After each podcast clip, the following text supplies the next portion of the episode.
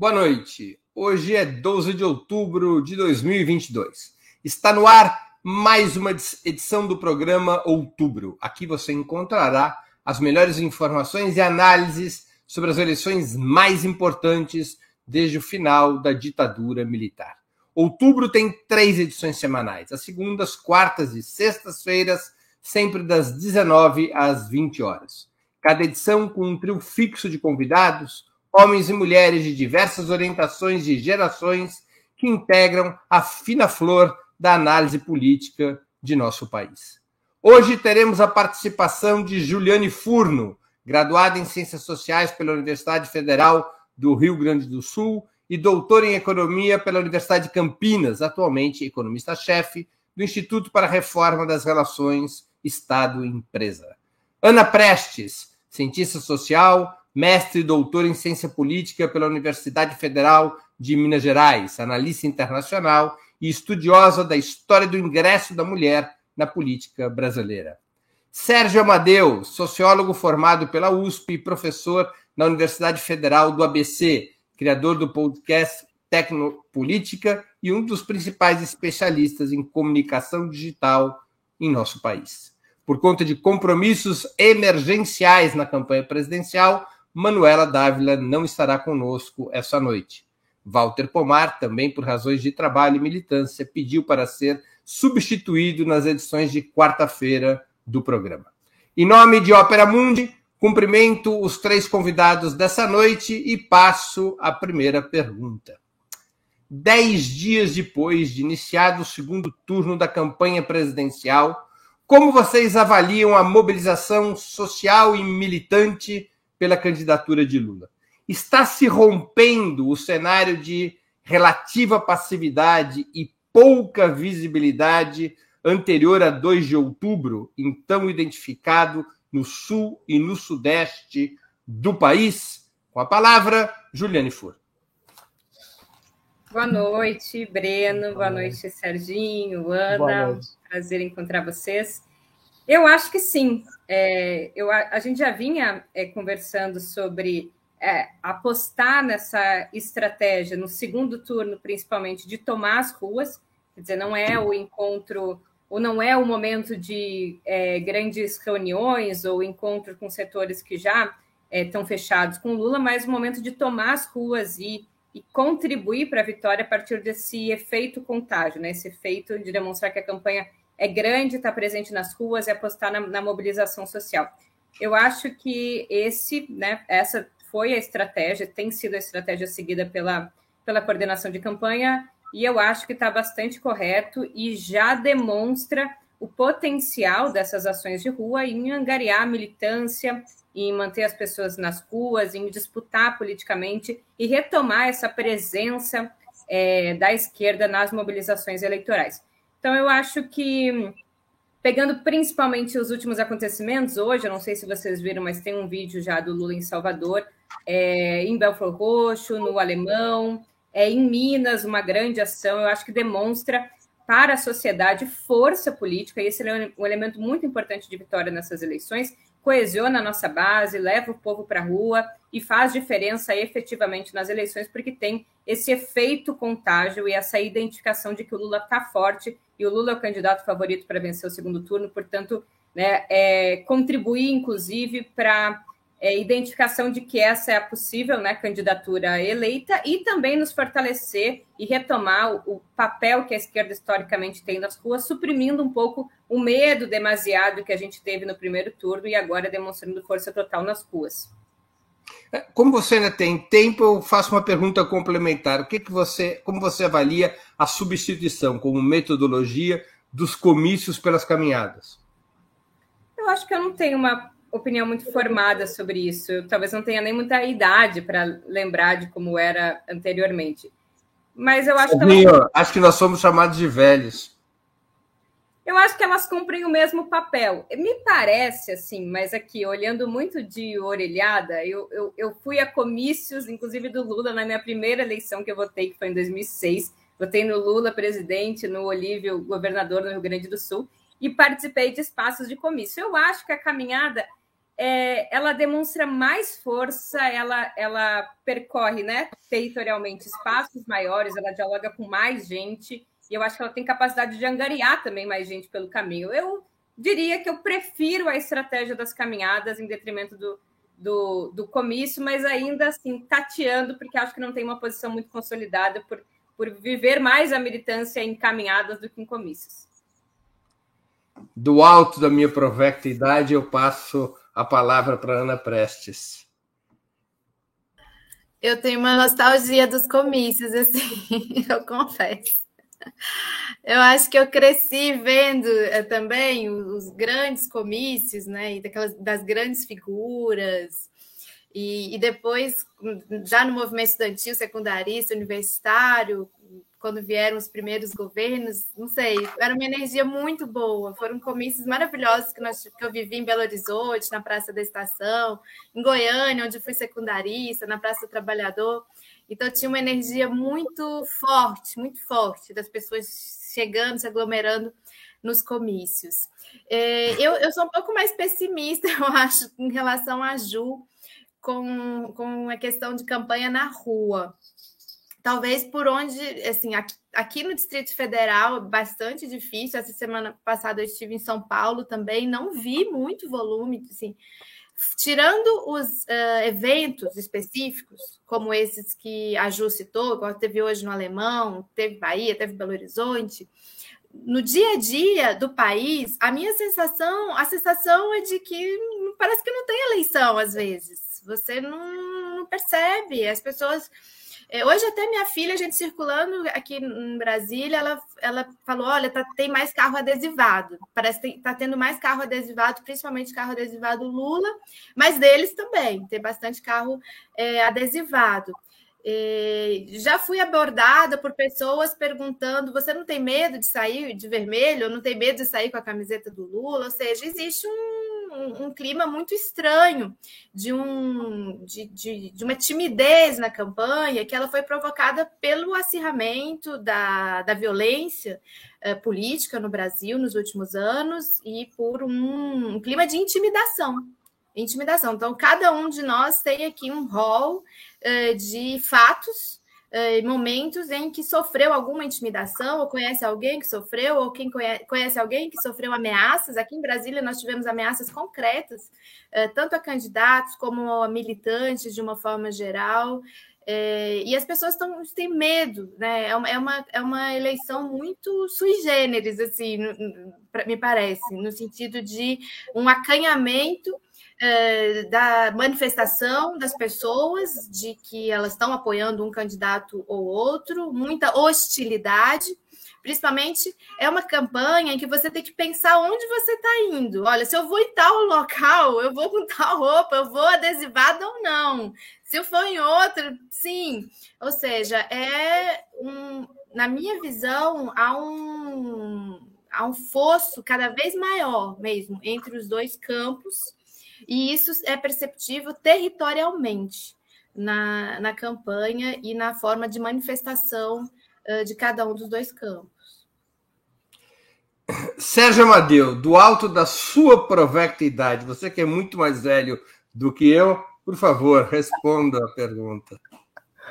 Bom, é, eu vou falar primeiro das ruas. É, eu quero concordar com o que já foi dito aqui pela Ana, pela Juliane. É, olha, existe é, o enfrentamento do fascismo nessas eleições.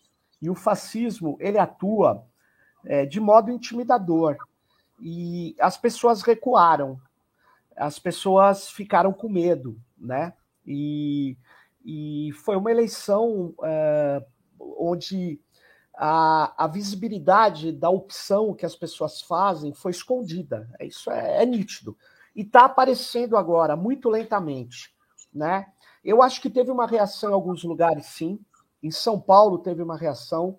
É, São Paulo não tinha ninguém nas ruas e agora tem. É, e, e, vai ter mais, espero, porque as pessoas estão percebendo que elas vão ter que ir para a rua para enfrentar essa que é a campanha fundamental deles, que é na rede. A campanha na rede deles é uma campanha que, logo no primeiro dia após o resultado do primeiro turno, é, parece que o Lula tinha perdido a eleição. As pessoas ficaram baqueadas. E o bolsonarismo atacou de uma forma que eu nunca tinha visto até então nessa eleição. Pareceu que eles aparentava que eles tinham três, quatro vezes mais conteúdos, mais mensagens, mas na verdade era um certo recuo que aconteceu. E curiosamente, ele foi mordido pelo veneno da cobra, né? Ele foi ele mesmo colocou o problema, ele tenta colocar a campanha, principalmente no debate de valores, de religião, de coisas que o presidente da República pouco pode fazer, exceto um presidente fascista como ele, mas o que ele, o, o que ele fez foi o seguinte: ele foi fulminado nos dois primeiros dias por um vídeo de 2017 ou 2018, onde ele aparecia na maçonaria. Ele foi fulminado nas redes. Isso deu um tempo para as pessoas se reorganizarem. E ele começou, o, os apoiadores de Lula começaram a ter um equilíbrio novamente, mas não no YouTube, mas não em outras redes como o Facebook. Então, é preciso que, que, que as pessoas é, percebam que tem é, é, uma vantagem agora para os fascistas. Os fascistas são pouco críticos. Eles seguem cegamente o rei, o chefe, o, o líder. E aí o que, que acontece? Tudo que eles postam, eles conseguem dar uma amplitude para além do dinheiro que eles estão gastando muito. Então, o, o apoiador é, do Bolsonaro, ele replica sem pensar. Ele não faz uma análise crítica. Ele replica, ele senta o dedo. O nosso mal curte uma postagem que ele acha legal. Ele não faz isso. Ele, ah, não, não vou, eu não vou me comprometer. E aí, isso é uma desvantagem agora. Eu não estou propondo para que as pessoas deixem de ser críticas. Eu estou propondo que elas percebam quem ela tá, quem elas, quem aqueles que defendem a democracia à esquerda estão enfrentando. Nós estamos enfrentando um fenômeno muito complicado. É isso aí, é o fascismo. Muito bem. Vamos à próxima pergunta. A, que tem a ver com o tema que o Serginho já é, introduziu. A máquina de fake news do bolsonarismo está a pleno vapor. As redes sociais estão infestadas de falsificações e manipulações contra Lula.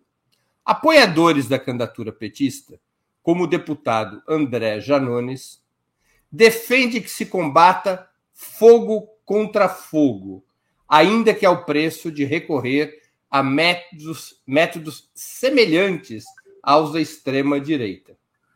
Essa opção poderia ser eticamente justificável e eleitoralmente eficaz? Com a palavra Ana Prestes. Bom, essa é a pergunta do programa, eu acho. a pergunta mais complexa. Eu fico pensando que essa é uma grande contradição se nós cairmos nessa. É a minha reflexão é essa. Eu fico observando, vocês sabem, quem me acompanha, que eu tenho um trabalho de análise internacional, inclusive estou aqui geralmente às segundas no Roda Mundo, a gente falando sobre conjuntura internacional. As fake news é, e esse tipo é, de é, manipulação das informações e esse tipo de combate na política, ou embate na política, não é uma particularidade do Brasil. Óbvio que a gente tem as nossas, uh, as nossas características aqui próprias. Mas essa é uma tônica que a gente observou nas últimas eleições aqui, aqui na América do Sul. Tanto as, as, as mais recentes, como no Chile, com Boric versus Cast, como a mais recente ainda na Colômbia, Petro versus o Rodolfo Fernandes. E eu estou mais do lado da postura que eles adotaram, que a esquerda adotou nesses países, assim como o Fernandes na Argentina contra o Macri, lá atrás também a Frente Ampla no Uruguai contra o Lacaipu. Por quê? É, por exemplo, Petro, Gustavo Petro, ele tinha um material específico só para combater. As, eles, inclusive, é, conseguiram relacionar o número de fake news e quantas fake news. Eram 54 fake news, eles tinham resposta para cada uma das fake news.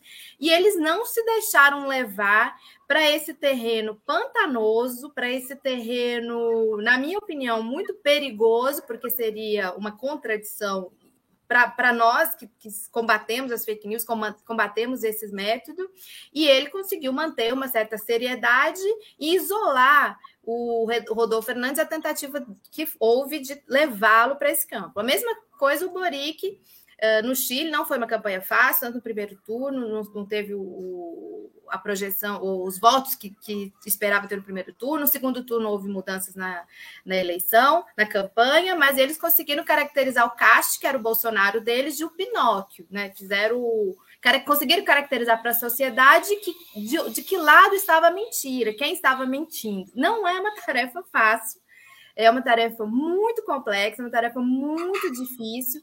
Você tem um exército do lado de lá completamente preparado para o, a distribuição, a formulação, uh, a elaboração uh, das fake news. Eu sou daquelas que acredita que nós temos que manter uma certa coerência, manter a coerência do combate a esse tipo de uh, mecanismo, a esse tipo de realização da política, ou, ou, tratamento das decisões políticas das pessoas em, em períodos eleitorais. Muito bem. Agora fala Sérgio Amadeu. Olha, bom, rapidamente, a principal estratégia do bolsonarismo e da extrema-direita mundial é a desinformação. Mas não é uma desinformação qualquer, é uma desinformação segmentada, eu diria até que microsegmentada. Ela atinge é, o medo, as frustrações, as expectativas, os receios muito precisamente. Né? É, por que eles fazem isso? Porque eles não têm a favor deles a realidade. Eles não têm a favor dele uma proposta de futuro. Eles não têm a favor deles é, aquilo que a gente tem. Então, que é, quando a gente discute a pandemia, é, nós temos a nosso favor a ciência. A cloroquina mata quem é cardíaco e não faz efeito contra a Covid-19. Eles não podem fazer esse debate, porque o debate deles é um debate que ele quer suspender a realidade, é uma realidade paralela, um Brasil paralelo que eles querem montar, e por isso que eles trazem sempre que podem para o terreno de valores. Nós temos ao nosso lado os indicadores, a realidade. Nós podemos melhorar nossa comunicação com os marqueteiros, mas isso não quer dizer que a gente tem que fazer desinformação. Eu acho que se a gente fizer desinformação, a gente perde o parâmetro e leva a, o debate para onde é o terreno que nós nunca vamos ganhar, porque sempre vai ter alguém nosso que vai falar: peraí, gente, não dá para ser assim. Do lado deles, não existe isso. Do lado deles, pode falar mal de mulher, pode xingar negro, pode atacar indígena. Não, eles não estão nem aí com isso. Nós temos do nosso lado né, aquela perspectiva da esquerda. A gente tem limites. Essa que é a questão. Então, eu, eu não, não me encanto com a estratégia do é, fogo contra fogo. Fogo você pode jogar água. Agora, eu não sou iludido, eu queria falar isso. O que, que eu falo que eu não sou iludido? É o seguinte: é, não dá simplesmente para responder, gente. Não dá para ficar correndo atrás da pauta que eles põem. Nós temos que colocar a nossa pauta. Nós temos que promover o ataque. Segundo turno é uma guerra de rejeições. Eles estão fazendo a estratégia deles com mentiras, aumentar a rejeição do Lula. E nós temos que aumentar a rejeição de Jair Bolsonaro. Com fake news? Não, não precisa. A fake news que você criar não é, não é mais eficaz que a própria realidade contra Jair Bolsonaro. Essa é a questão. Então, nós precisamos é parar com essa escola. Eu, até agora eu tenho recebido mensagem assim, Sérgio, pare de falar do Bolsonaro, porque você fortalece o Bolsonaro. Eu falo, mas desde quando isso? O, os caras estão falando do Lula para destruir o Lula. Eu falo pro Bolso, do Bolsonaro é, elementos que são cruciais, como, por exemplo, o Bolsonaro ele está aplicando estelionato eleitoral, ele está atacando coisas, ele está transformando missa em comício religioso, usando Deus de cabo eleitoral. Isso que eu estou falando é desinformação e fake news? Não é, mas isso também deve ser dito, deve ser colocado, deve ser disseminado. É isso aí. Muito bem, vamos então para a próxima questão. Cada questão mais complicada Ei, que a outra. Breno, Ai, a Ju, a Ju. Oi, Juliane, perdão. o Breno, ele me persegue nesse programa. Eu quero ouvir a resposta da Ju. Juliane. Pegou mal, pegou mal, pegou mal. Pegou muito pegou mal. Pegou mal, já é a segunda vez. A segunda Mas a primeira vez. eu suspeitei que ele não queria ouvir a minha opinião. Essa eu acho que ele até pode ser que não é. Sabe o que acontece, Juliane? É que suas palavras são tão importantes para mim que você fala na rodada anterior e ainda ficam repercutindo na minha cabeça. Por isso que eu acho que você já falou Claro. Juliane desculpas, por favor. É, eu não vou acrescentar muita coisa, eu acho que nessa rodada a gente tem bastante consenso. Eu, particularmente, não gosto dessa estratégia. Essa estratégia Janones, eu autorizo, ou Patrícia Leles, né? E, e, a divulgação de vídeos íntimos. Eu não combato, quer dizer, eu não vou ser a pessoa que vou dizer tá errado, não tem que fazer, mas eu não faria e eu acho que a campanha oficial não deveria se guiar e nem os nossos compartilhamentos e a nossa forma de comunicação deveria se guiar por essa estratégia. Não só pelo motivo moral, eu acho que tem um motivo moral, né? Quer dizer, a gente apontou Bolsonaro e o bolsonarismo como sustentado a partir de um processo de desinformação e fake news. Tem um outro elemento moral que, embora se avalie, na minha avaliação corretamente, que a sociedade brasileira é conservadora e por isso algumas pautas importantes acabam não entrando no processo eleitoral, ou sendo um pouco de, de, de bradas no processo eleitoral, mas é diferente não apontar alguns elementos que são, inclusive, dos direitos individuais, do, dos direitos civilizatórios, a usar isso do, a partir da forma de desgaste dos nossos inimigos. Então, acho muito ruim usar vídeos é, apontando é, que o Nicolas seja homossexual para tentar desgastar ele. Eu acho que uma coisa é apontar a sua hipocrisia, e a sua hipocrisia pode ser levantada em outro terreno que não esse.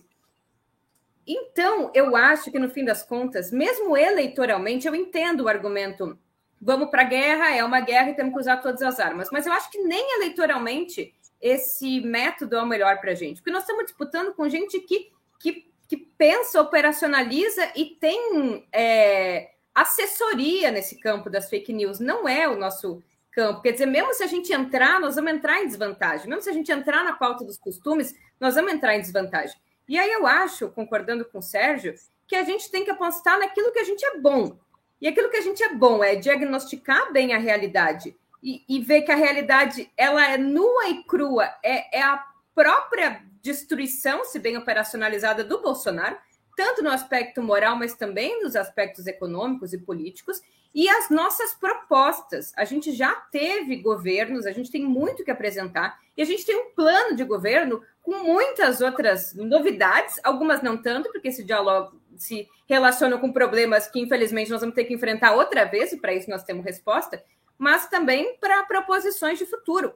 Veja, o Bolsonaro cortou, o Serginho estava falando disso, dinheiro da farmácia popular, da merenda escolar. A gente tem uma infinidade de coisas que podem ser usadas, que podem conectar, inclusive, o desgaste do Bolsonaro a partir de uma pauta econômica, que hoje é a que é mais sentida pela população, e também levar para o campo das questões identitárias, na medida em que a gente alia a, a, maior violência, opressão e pobreza sobre as mulheres a população negra a partir de um modelo econômico que é excludente. Então, a gente tem muito material. Me preocupa, me incomoda. Eu acho que nós podemos pagar um preço caro, além de não ter colher resultado eleitoral, que a gente passe a adotar essa tática de fake news e um processo muito exacerbado que coloca em contradição os nossos próprios sujeitos. Muito bem. Agora, então, eu passo a próxima pergunta. A campanha de Jair Bolsonaro busca dar uma conotação de guerra espiritual à atual disputa. Essa foi a expressão da senadora Damares, senadora eleita em recente atividade. Trata-se de uma guerra espiritual e não de uma guerra eleitoral. Ao dar uma conotação, ao buscar dar uma conotação de guerra espiritual, o bolsonarismo invoca símbolos e valores religiosos. A resposta da campanha de Lula deveria se manter na defesa da laicidade do Estado e da política, ou deveria se envolver nos temas religiosos, incluindo iniciativas como uma carta aos evangélicos, na qual o candidato assumisse o compromisso de que seu governo não enviará ao parlamento projetos que envolvam temas polêmicos para os chamados valores cristãos, como a legalização do aborto. Essa carta, é, a imprensa noticiou trechos, noticia que vai e não vai, vem a público e não era do Lula, mas de fato há uma pressão para que a, a, o comportamento da campanha em relação à questão religiosa mude do terreno da laicidade para um terreno de compromissos com determinados grupos religiosos. Qual a opinião de vocês? Fala primeiro o mais velho da turma, Sérgio Amadeu. Serginho é bem mais velho do que eu, repito. Liga o microfone. Ele devia estar falando Breno, alguma feita. O Breno está incomodado. Você sabe que Freud pode explicar alguma coisa aí, mas é assim, ó. Eu vou direto à seguinte questão, Breno. É, nós não podemos cair no terreno do debate é, de valores religiosos. Eu não estou falando de ética, estou falando de valores religiosos. Nós não podemos cair nesse terreno. Isso não quer dizer que a gente não tenha que trazer padres, pastores, é, trazer quem é religioso e mostrar que Bolsonaro está fazendo algo muito perigoso, que é usar a crença do outro como algo fundamental para discutir qual vai ser o futuro do país ou a decisão política. Como a gente diz, eu, é, eu vejo os católicos falarem, ele está usando Deus de cabo eleitoral. É, e ele está contrariando é, aquilo que o próprio a própria Bíblia diz quando nas palavras de Jesus dai a César o que é de César né? ele é um vendilhão do tempo na, do templo nas palavras dos evangélicos né? então o, o, isso isso deve ser feito. E está gerando grupos de pastores, grupos de padres, grupos de religiosos combatendo é, essa situação de transformar a política no terreno de guerra religiosa ou espiritual. Nós é, são, são coisas diferentes. Agora, querer incentivar isso, falando para segmentos específicos, falando o que você está dizendo, lançando uma carta, se comprometendo a não fazer coisas que são fundamentais para a política pública, por exemplo, para a política de saúde, eu sou radicalmente contra, porque o Estado tem que ser laico. Desde 1630, se eu não me engano, é que nós conseguimos uma, uma, uma ação civilizatória que está além da esquerda e da direita, que é a seguinte: religião, crenças espirituais não podem conduzir o processo político. Se a esquerda fracassar nisso, eu acho que ela foi dominada por um processo alienante que é extremamente perigoso. E aí é, nós vamos estar criando ou abrindo um espaço para aquilo que é a Guerra Santa. Porque religião não se convence. Religião não é debatida em termos racionais. Religião, ela se revela para as pessoas.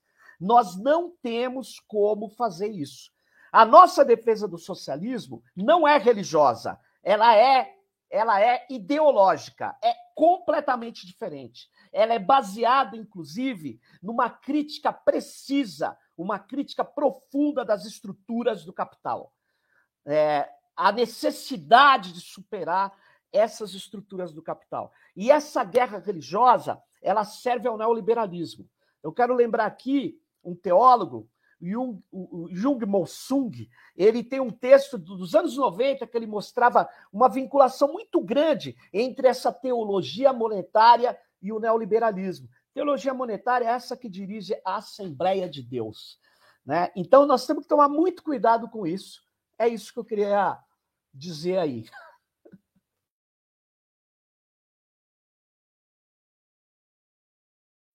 O Breno está com o microfone fechado, porque acho que ele quis fazer do, Opa, dobradinha eu, com seu, seu eu colega agora... de idade, mostrar que não sabe usar as coisas tecnológicas, mas eu fiz leitura labial. Tadinho, quanto eu ou quanto você, que nós temos de amizade mais tempo do que qualquer uma das duas de idade. É verdade, é verdade. É verdade, mas a gente. Agora, em tecnologia, a piadinha dela foi grave para a gente, hein, Breno? Porque a gente se sabe, né? Eu sou um cara da tecnologia. E aí, eu sou um sujeito totalmente pesado, ela pegou, ela pegou, pesado. Juliane Furno com a palavra. É, eu acho que a gente não pode abrir mão da campanha baseada na laicidade do Estado. É, eu acho que, inclusive, a gente tem que usar, a partir da defesa de um Estado laico, usar as contradições do Bolsonaro que tenta fazer é, do Estado um puxadinho é, dos seus dogmas religiosos. Usar é, e abusar, por exemplo, de expressões como a indicação é, do André Mendonça para o STF como um, um, ministro terrivelmente evangélico e apontar as contradições, inclusive do ponto de vista da liberdade. Né? É, é, falta liberdade religiosa quando o Estado é um apêndice de uma religião e quando essa religião é conflitante, inclusive, criminaliza uma série de outras religiões de existirem. É diferente, eu acho, apontar que a gente tem que apostar no Estado laico, é, de apontar que a gente não tenha que ter orientação ou política em torno do tema religião. Porque o tema religião é muito importante.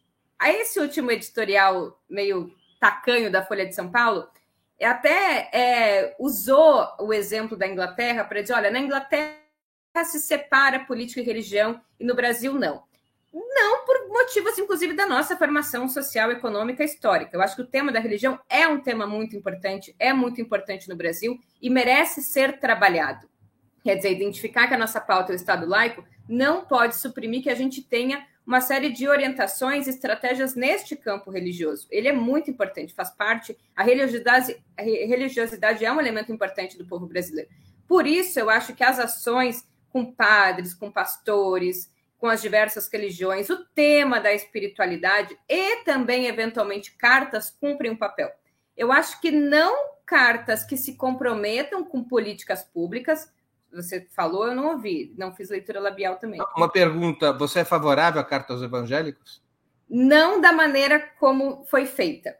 Eu acho que não tem que existir um compromisso com, por exemplo, a pauta de política pública dos evangélicos mas pode ter uma carta aos evangélicos, que inclusive seja uma carta para dizer que no governo Lula a liberdade religiosa é um elemento importante, que as religiões não vão ser perseguidas, que ele não quer fechar a igreja, ou seja, dialogar um pouco com o que é o, o senso comum, bastante mediado pela forma ideológica com que o Bolsonaro utiliza, né, da base da igreja evangélica para fidelizar a, a, o seu eleitorado. Então, uma carta que, que faça referência a liberdade individual, pluralidade, a diversidade religiosa, que não vai haver perseguição contra religiosos nem fechamento de esquerdas, pode ser sim um elemento importante. Não a carta se comprometendo a políticas que aí sim são uma interferência de valores religiosos sobre uma questão de saúde pública, inclusive, e de política pública que precisa estar sob o guarda-chuva de um Estado laico,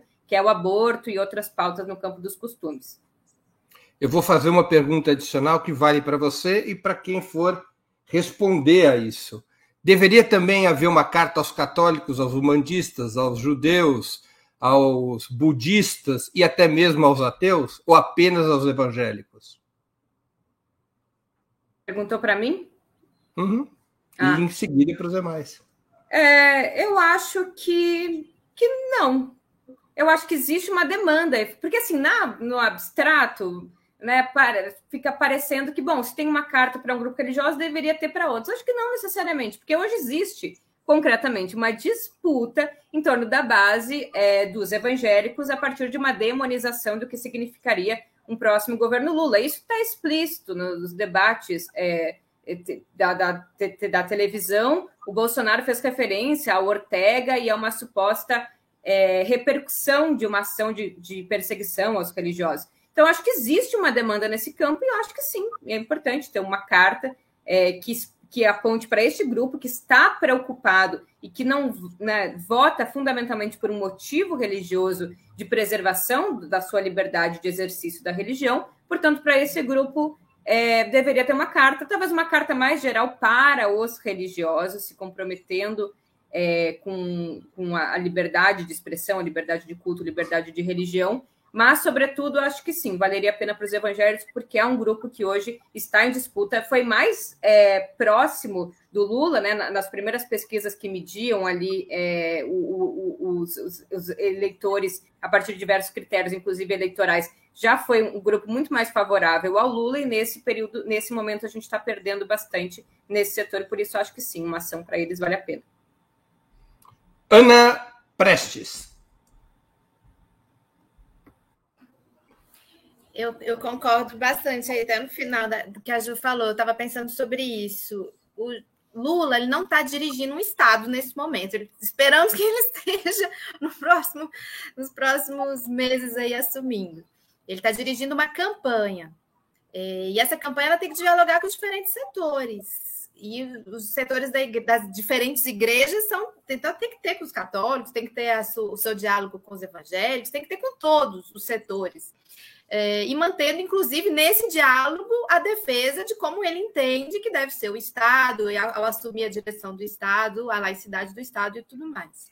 Então, essa é uma questão. Agora, como vai ser construída a carta, ou se vai ter carta, ou se vai ser outro mecanismo, eu acho que isso é de cada é, diálogo. Quem trouxe a questão.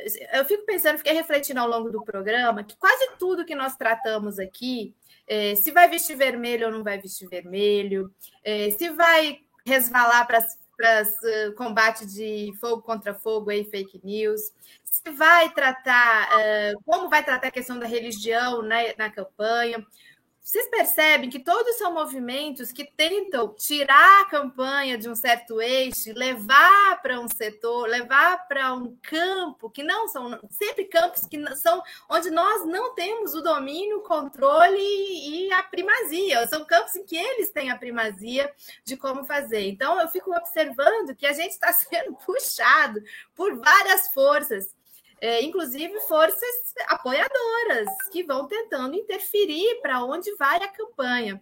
E realmente, como o Serginho falou no começo, são desesperadores muitos dias. Eu acho que são muitos dias de campanha. Então, para a gente não, não perder o eixo da campanha. Agora, eu vou falar uma coisa que eu falei no começo sobre fake news, eu quero trazer também exemplos internacionais. Essa questão da religião, da religiosidade, manipulação da espiritualidade das pessoas com fins políticos da extrema-direita e da direita também não é privilégio do Brasil. Isso aconteceu na Colômbia, no referendo pela paz da Colômbia, que misturaram a questão de gênero e de aborto e para as pessoas votarem não pelo referendo da paz da Colômbia. Isso acabou de acontecer na, no plebiscito de saída da Constituinte chilena, é, a mistura religião, fake news, valores é, que a, falavam que a Constituinte chilena ia, a partir do momento que tivesse já é, em, em regência, ela teria o aborto estaria liberado, a casa das pessoas, pessoas que tivessem mais de uma propriedade seriam confiscadas. Ou seja, vejam como isso está presente na América do Sul. E eu sempre falo de um, de um filme, para quem tiver interesse, que é o Gênero Barro Ataque, o Gênero sob Ataque, que não trata só da questão de gênero, trata dessa questão em particular, como, traz, como eles trazem para o campo, para a disputa do poder político, de Estado, os valores morais, religiosos, espirituais das pessoas e tem vitórias em vários países, inclusive 2018 é exemplificado no filme a eleição do Bolsonaro. Então, acho que é um campo é, perigoso que a gente precisa refletir muito como atuar, sem abrir mão do diálogo com cada setor importante da sociedade, e as igrejas são setores importantes da sociedade. Muito bem. Antes de passar a pergunta-chave desse programa, Lula deve retirar o vermelho das ruas. Eu vou aqui utilizar o tempo para um intervalo comercial necessário. Estamos aqui falando de religião, agora é a hora de pedir o dízimo para o Ópera Mundi, dos nossos espectadores e leitores. É, há seis formas de contribuição com Ópera Mundi. A primeira é a assinatura solidária em nosso site, operamundi.com.br barra apoio. A segunda é se tornando membro pagante de nosso canal no YouTube. Basta clicar em Seja Membro e escolher um valor no nosso cardápio de opções. A terceira e a quarta, contribuindo agora mesmo com o Super Chat ou Super Sticker. A quinta é através da ferramenta Valeu, valeu demais, quando assistirem aos nossos programas gravados. A sexta é através do Pix. Nossa chave é apoie.operamundi.com.br. Eu vou repetir o nosso Pix. apoie.operamundi.com.br. A, a mais eficaz de todas as armas contra fake news é o jornalismo de qualidade. Apenas o jornalismo de qualidade coloca a verdade acima de tudo. E esse jornalismo que a Opera Mundi busca oferecer todos os dias depende da sua contribuição, do seu esforço, do teu engajamento, do seu apoio. E me repito, do seu dízimo. Não são só as igrejas que vivem do dízimo. A imprensa independente também. Faça pingar umas moedinhas no nosso cofrinho. Não sei se Deus agradece, mas eu agradeço penhoradamente. Vamos à próxima pergunta, portanto. A pergunta principal da noite, ao grande debate. As frações burguesas que vão se alinhando à candidatura de Lula, além de pressionarem para que o candidato assuma compromissos com o liberalismo econômico, agora também propõem e até exigem que a cor vermelha seja retirada das ruas, segundo eles, para facilitar a atração dos votos centristas. Qual a opinião de vocês? Começa Juliane Furno. É, a, a, minha opinião de cara é que a gente não tem que tirar o vermelho. Agora, eu queria fazer um comentário sobre. É, você deu uma ênfase nessa frase, é, pressionam, né? É, agora esqueci a, a, palavra que você usou, mas, mas a direita fazendo uma, uma pressão, exigindo que se tire o vermelho. Aí eu fico pensando, um acabei de pensar um paralelo meio nada a ver assim, mas fica me lembrando a França, derrotada na Segunda Guerra, não resistiu uma semana de invasão nazista. Depois, no acordo de alta, ela achou que faria sentido se ela tivesse um pedaço da partilha do mundo. Gente, a Simone Tebet teve 5% dos votos, o PSDB derreteu, o PMDB é, ficou bastante residual também. Eu fico pensando assim na petulância de exigir, né, usar essa expressão desse campo político que abre a mão das suas cores fundamentais, sendo que é o grupo político que hoje tem polarizado e estado à frente é, no processo eleitoral, portanto, com condições de ser vitorioso. Eu acho que assim, se eles quiserem ir de branco, legal, vai de branco. A gente não precisa né, fazer uma exigência do nosso campo, uma exigência que todo mundo vá de vermelho. Mas o vermelho é a nossa cor. O vermelho hoje se simboliza, sintetiza uma cor de resistência.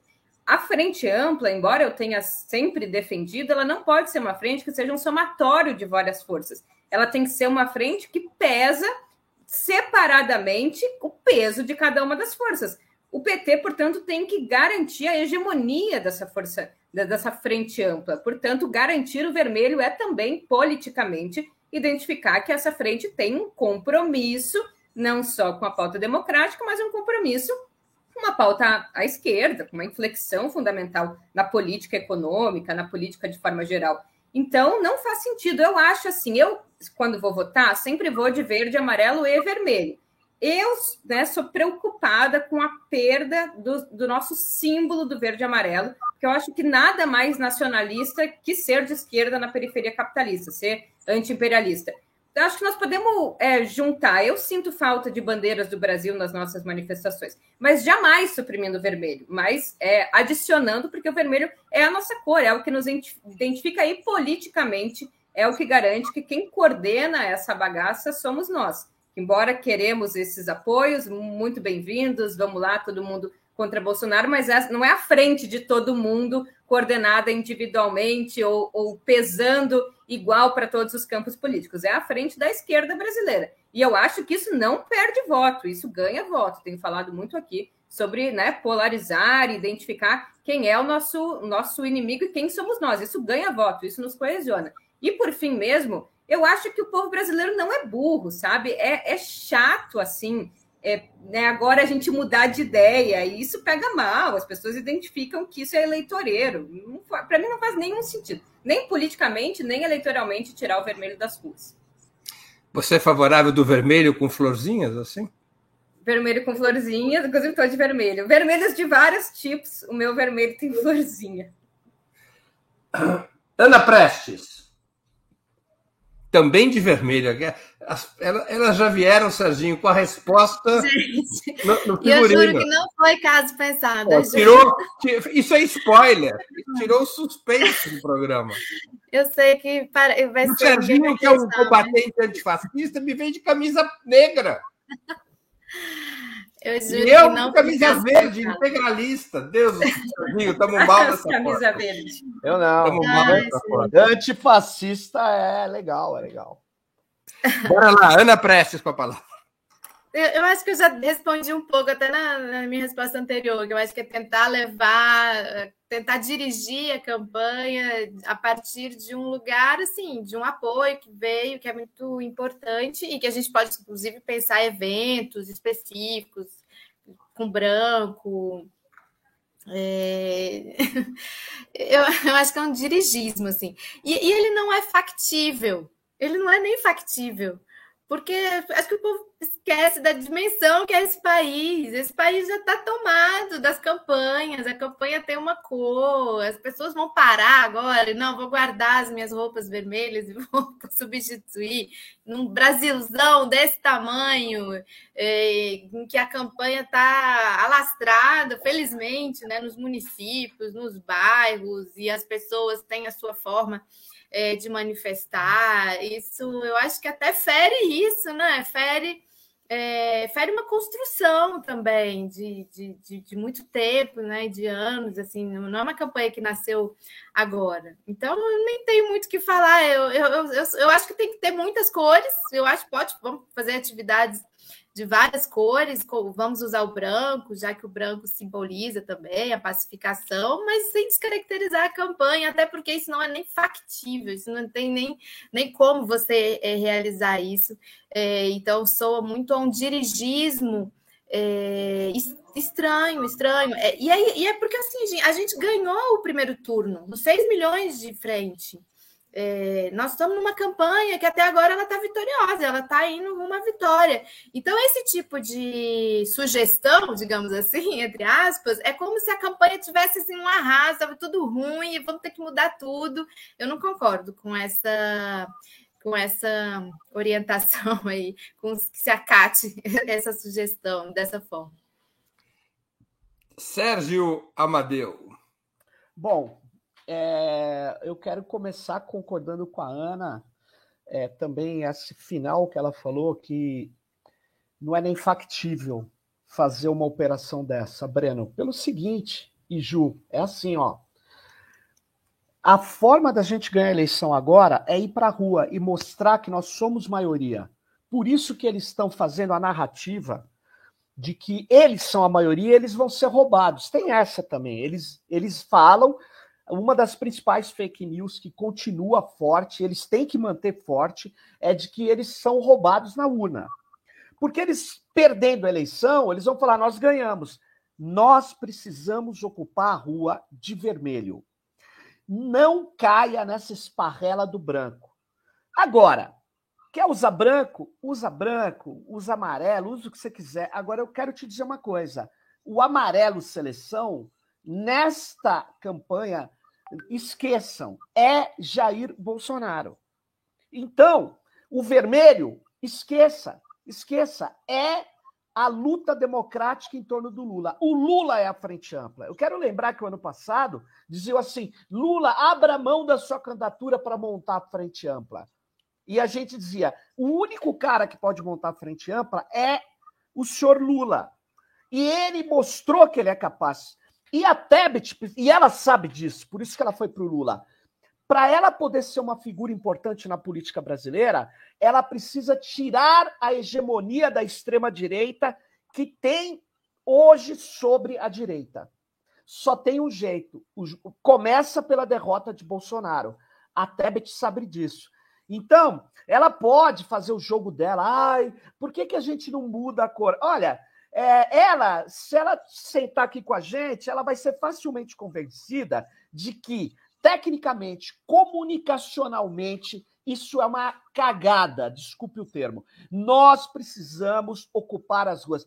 Quem está nos ouvindo e que é democrata, é o seguinte: não tem roupa vermelha, não faz mal, mas pega adesivo do Lula e vai para a rua. Eu agora, com alguns professores, na sexta-feira, ou na quinta, ou na terça, agora nem me lembro, um dia desses aí, na terça, a gente saiu, levamos alguns professores, fomos lá para lá para São Bernardo, onde é a Federal do ABC, e você tem aquela aquele preconceito embutido na cabeça. Veio uma senhora, aí eu falei, ah, eu vou oferecer, mas ela vai ela vai falar que não. Aí eu ofereci assim, né, ó, adesivo do Lula. Ela falou: "Nossa, quase que me abraçou. Eu quero mais, eu quero mais. E aí nós começamos a ver que as pessoas estão, elas se libertam quando vê a gente na rua. E algumas na feira da Vila Madalena mesmo, onde pela primeira vez o Lula ganhou uma eleição. É, cara, as pessoas precisam ir para a rua. Ó, você que está nos ouvindo, quer defender a democracia? Para com esse negócio. Se tiver camisa vermelha, melhor ainda põe o vermelho. O vermelho tem que dominar as ruas. Sabe por quê? Nós somos a maioria. Porque se a gente não for a maioria, eu vou dizer uma coisa: o que vem aí não é um carinha que é no trololó, é o fascismo, gente. Essa é a questão. É isso, Breno? Muito bem. Se é isso ou não é isso, meu papel aqui é só fazer perguntas. Olha só, olha que maravilha, hein? Eu me disciplino ao meu papel. Vamos à última pergunta da noite. Nosso tempo está exprimido, então cada um de vocês dessa vez tá terá dois minutos por um tema importante. Um tema que a Ana sairá desfavorecida, porque ela não é de São Paulo, mas é um tema tá relevante para a campanha nacional. São muitos os analistas que apontam para São Paulo como o território principal da disputa do segundo turno. É. Como vocês analisam essa afirmação e o atual cenário paulista. A primeira a falar é a Ana Prestes. Logo eu que não sou da terra. Olha, a minha leitura é que não só São Paulo, eu vejo São Paulo, vejo o Sudeste, assim, muito forte na como decisivo assim para a campanha. São Paulo, Rio, Minas, Agora, vamos São Paulo é bastante bastante complicado o cenário, né? Eu acho que é, dá até uma tristeza de ver, se bem que eu vi umas pesquisas agora recentes, acho que saiu uma pesquisa recente que está relativamente mais próximo à intenção de voto entre o Tarcísio e o Haddad, mas um campo a ser explorado. E é muito, muito complicado como que São Paulo, em que a gente fala é, que é, um, um, estado tão importante para o Brasil, economicamente para o Brasil, um estado tão importante no ponto de vista das universidades, um estado historicamente tão importante no, no, no sentido da organização dos trabalhadores e das trabalhadoras,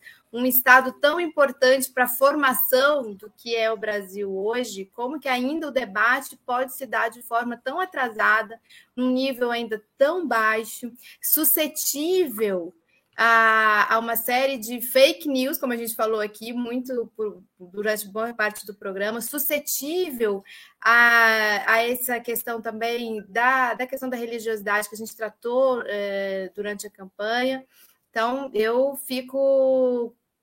Eu sou daquelas que acho que São Paulo, Rio, Minas, com destaque para São Paulo, vão ser o centro. Inclusive, internacionalmente, as pessoas têm nos perguntado isso. Essa semana mesmo perguntaram para a gente do Uruguai, perguntaram da Argentina. É, Ana, é verdade que São Paulo é o campo central, é onde a batalha vida ou morte aí dessa eleição está se dando? E eu concordo que sim.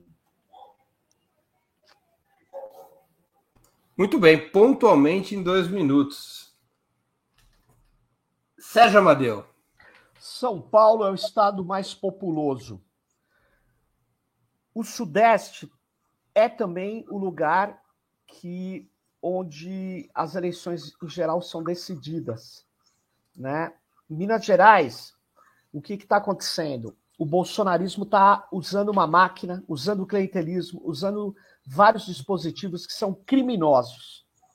Pressões contra trabalhadores, prefeituras entrando com pagamento de voto. Então, São Paulo, por outro lado, ele tem na capital, na Grande São Paulo, uma condição da gente aumentar a distância que Lula tem de Bolsonaro. Queria dizer isso claramente. Nós ganhamos na capital e não ganhamos mal, não. É preciso explorar essa, esse terreno. Agora, o interior de São Paulo sempre foi um problema, mesmo antes das fake news. É, bem, é, é preciso que se diga isso. É uma estrutura é, extremamente perversa, né, um desenvolvimento extremamente concentrador de riqueza, espraiamento de pobreza e, e uma ausência é, é, de uma, uma cultura é, efetivamente crítica, urbana. Então, na verdade, você tem muita força do agronegócio no estado de São Paulo e cada vez mais no interior de São Paulo. Então, eu acredito que é, a gente tenha que atuar cirurgicamente no estado de São Paulo. E a gente tem que lembrar uma coisa: olha, o Tarcísio ele é, vai trazer o rebotalho, o rebotalho do governo Bolsonaro para São Paulo. Isso o interior vai sentir. Porque, bem ou mal, São Paulo tem um grau, uma máquina de Estado poderosa e que tem funcionado na defesa do, do que resta da Mata Atlântica, na defesa da, do, dos institutos de pesquisa, das três universidades. A gente tem muito a perder com o Tarcísio. E o Tarcísio, Breno, só um detalhezinho. É, ele vem com a política de virulência na segurança pública. Isso é muito grave em São Paulo, porque se o, P, o comando da PM perdeu o controle da corporação, como o comando do Rio perdeu, o que nós vamos ver surgir aqui é milícia. Isso é muito grave. Por isso que, em defesa de um território democrático, civil, a gente precisa derrotar esse Tarcísio a todo custo. Juliane Furno.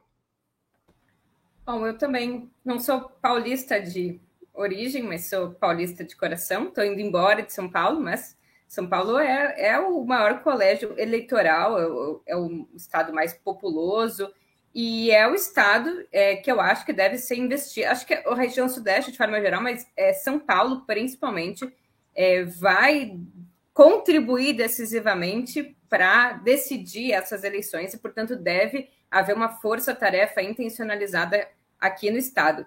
Veja, o Estado de São Paulo já está mais progressista, pelo menos em relação a 2018, né? Se a gente for olhar em números absolutos, muito mais paulistas votaram é, no Lula, ou não votaram no Bolsonaro nessas eleições do que em 2018. Então, tem espaço para crescer. São Paulo é um estado rico, mas com muitas contradições. E um grau de desigualdade e, e um diversificado e desigual desenvolvimento regional muito expressivo. A Simone Tebet aqui teve mais votos do que ela teve é, no percentual na, né, geral das eleições. Portanto, também tem esse eleitorado que precisa estar é, em disputa. Então, eu acho que São Paulo tem uma centralidade é, muito central, né? Perdão a redundância, nesse período, e tem capacidade de avanço aqui. Eu acho que em alguns estados a gente já atingiu, em alguma medida, um pouco o nosso teto, principalmente nos estados do Nordeste.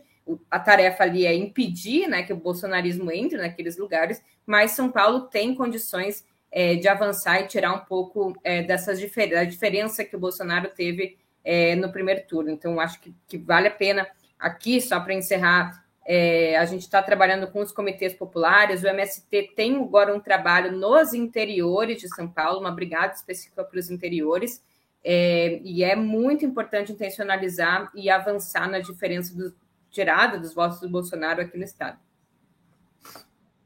Hum, muito bem.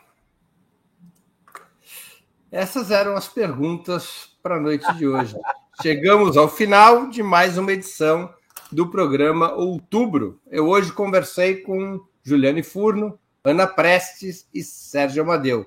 Temos novo encontro marcado com os nossos convidados das quartas-feiras no próximo dia 19 de outubro. Antes disso, voltaremos a nos ver nos programas Outubro de sexta, dia 14 de outubro, e de segunda, dia 17. Agradeço aos convidados e à audiência, especialmente aqueles e aquelas que contribuíram financeiramente com o site de Opera Mundi ou com o nosso canal no YouTube. Muito obrigado, boa noite e boa sorte. Boa noite. Boa noite. Tchau, obrigada tchau, pelo convite. Até mais. Tchau. Tchau.